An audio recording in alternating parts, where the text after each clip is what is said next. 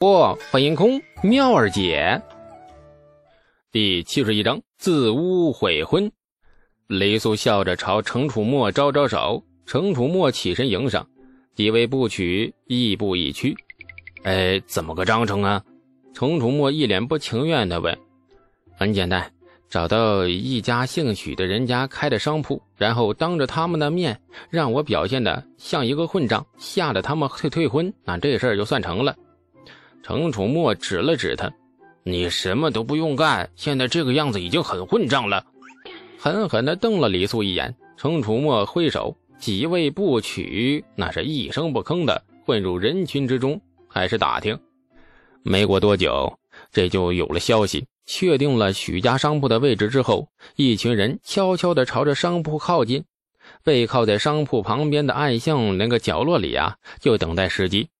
程楚墨一直唉声叹气：“哎呀，这事儿干亏了，不该答应的。毁人婚约，缺了大德了。”李素蹲在墙角上画圈圈，神情更郁闷：“你还只是缺德，我是在亲手毁了我自己亲事。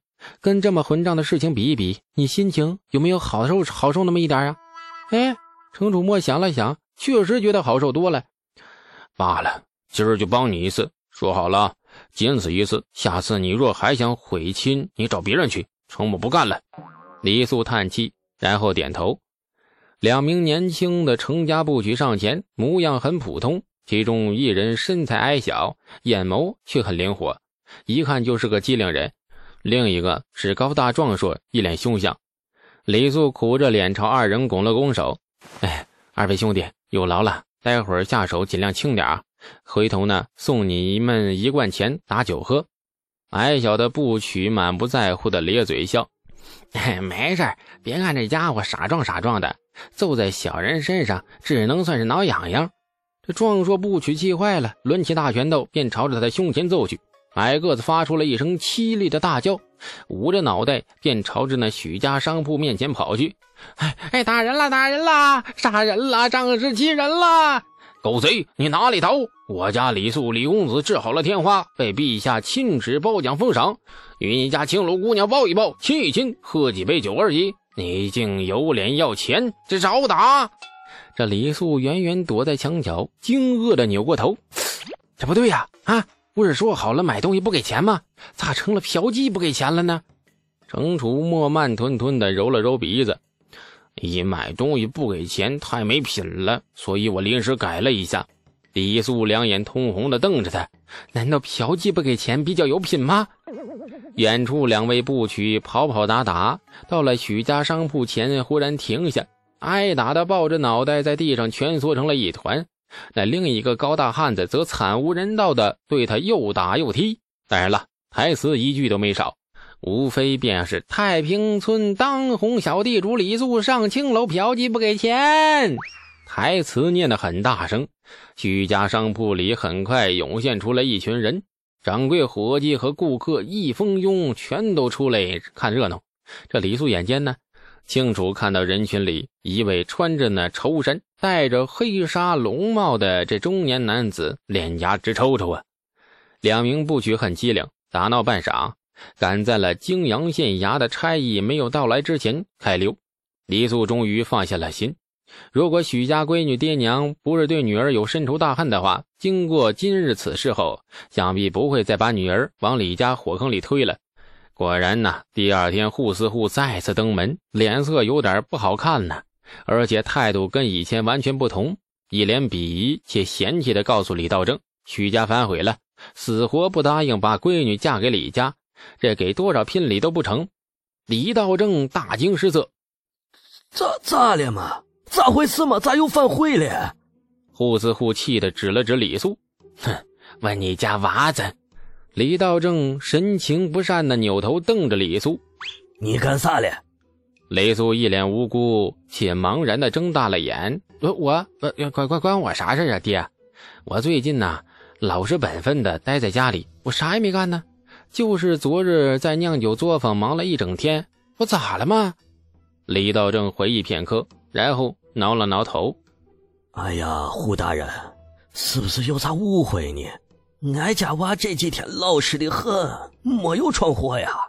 见父子二人神情真挚，不似作伪，这扈思户从愤慨渐渐变成了疑惑。扈思户把昨日泾阳县城许家商铺前发生的事情啊说了一遍，一边说一边用狐疑的眼光打量着李素。这李道正听得火冒三丈，准备祭出法器之时，李素很及时的就嗤了一声：“ 我上青楼不给钱呢，我只是个农村娃子呀。”而且只是个十六岁的农家娃子，娶亲我都不愿意呢，我还上青楼抱姑娘，大人你信吗？这句话很适时的熄灭了二人的怒火。说的也是啊，找个黄花大姑娘给他他都不愿意，怎么可能去那种污浊之地？根本就说不通。李道正对自己的儿子更是了解，最近几个月那确实变得灵性了，但是为人还是很老实的。说他上青楼，而且嫖妓不给钱。这话真的很难让人信服，谣言啊，定是有人见咱们家的印书坊和酒坊买卖红火，看不过眼了，所以背后使坏，毁坏孩儿的名声。爹，你可不能信呐！李素严肃地说。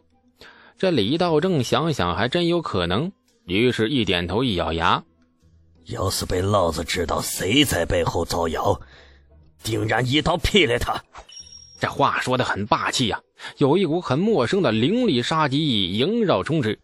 李素盯着老爹瞧了好半晌，没出声。这冤有头债有主，该被一刀劈了的正是程家小公爷，反套路出牌，典型的猪一样的队友啊！亲事算是退掉了，就算是扈思户巧舌如簧，跟许家解释李家娃子如何无辜，以许家对姑娘的重视程度来看，应该不敢再冒险了。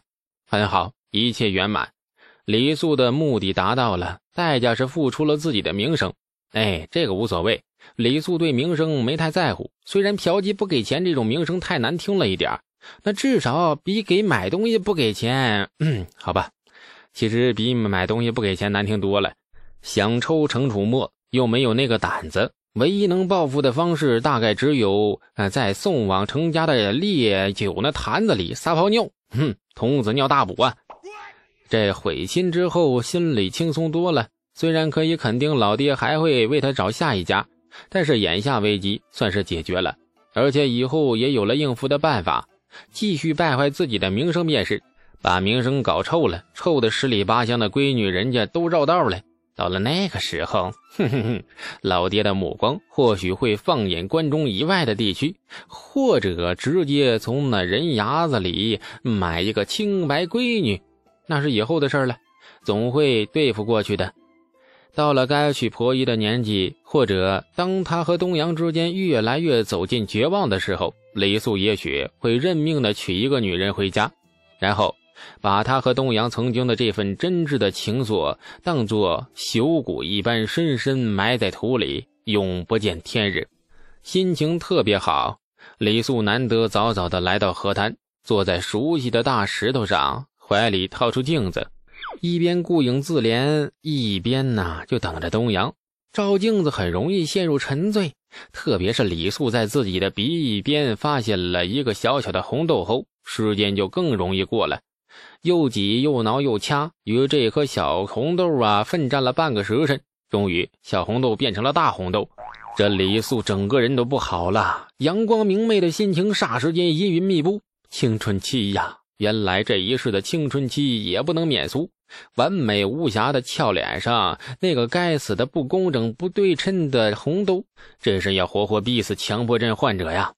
这镜子很快被塞入怀里，李素愁容满面的叹气。过了不久，又掏出来，不甘心的对着镜子继续又挤又掐，然后不忍直视的再次塞回去，反反复复，周而复始。李素忙坏了。你到底在做甚啊？掏出来塞进去的镜子招你惹你了？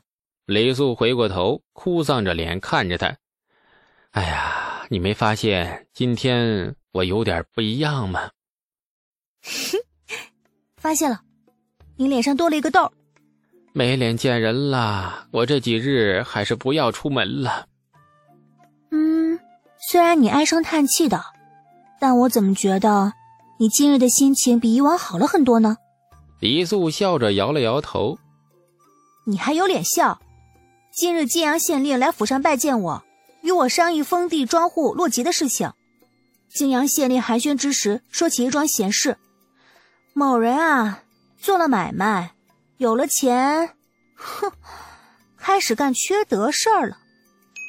呀，好深奥啊，一个字都不懂。海总，你昨儿是不是？是，是不是？东阳说不下去了。贵为公主，青楼二字是咫尺于说出口的，那可是他的神情却很愤怒，俏脸涨得通红。李素盯着他，我知道你说的是哪件事，我只问你，你信吗？我不信，你不是那种人。不信的话，你为何生气呀？我没生气。刚才你气鼓鼓的样子，难道不是因为我干了缺德事，而是路上不小心踩到了牛粑粑？我真的没生气。好吧，我只是随便问问。李苏很识趣的放过了他，怕再追问下去，怕他再一生气、一羞愤、一扭头啊，那一头扎进那个河里。对，是栽进河里。终于避开了这个尴尬的问题，东阳明显缓了口气。俏脸仍红彤彤的，神情却恢复了镇定。为何会有针对你的谣言？你最近得罪人了吗？感谢您的收听，去运用商店下载 Patreon 运用城市，在首页搜索海量有声书，或点击下方链接听更多小说等内容。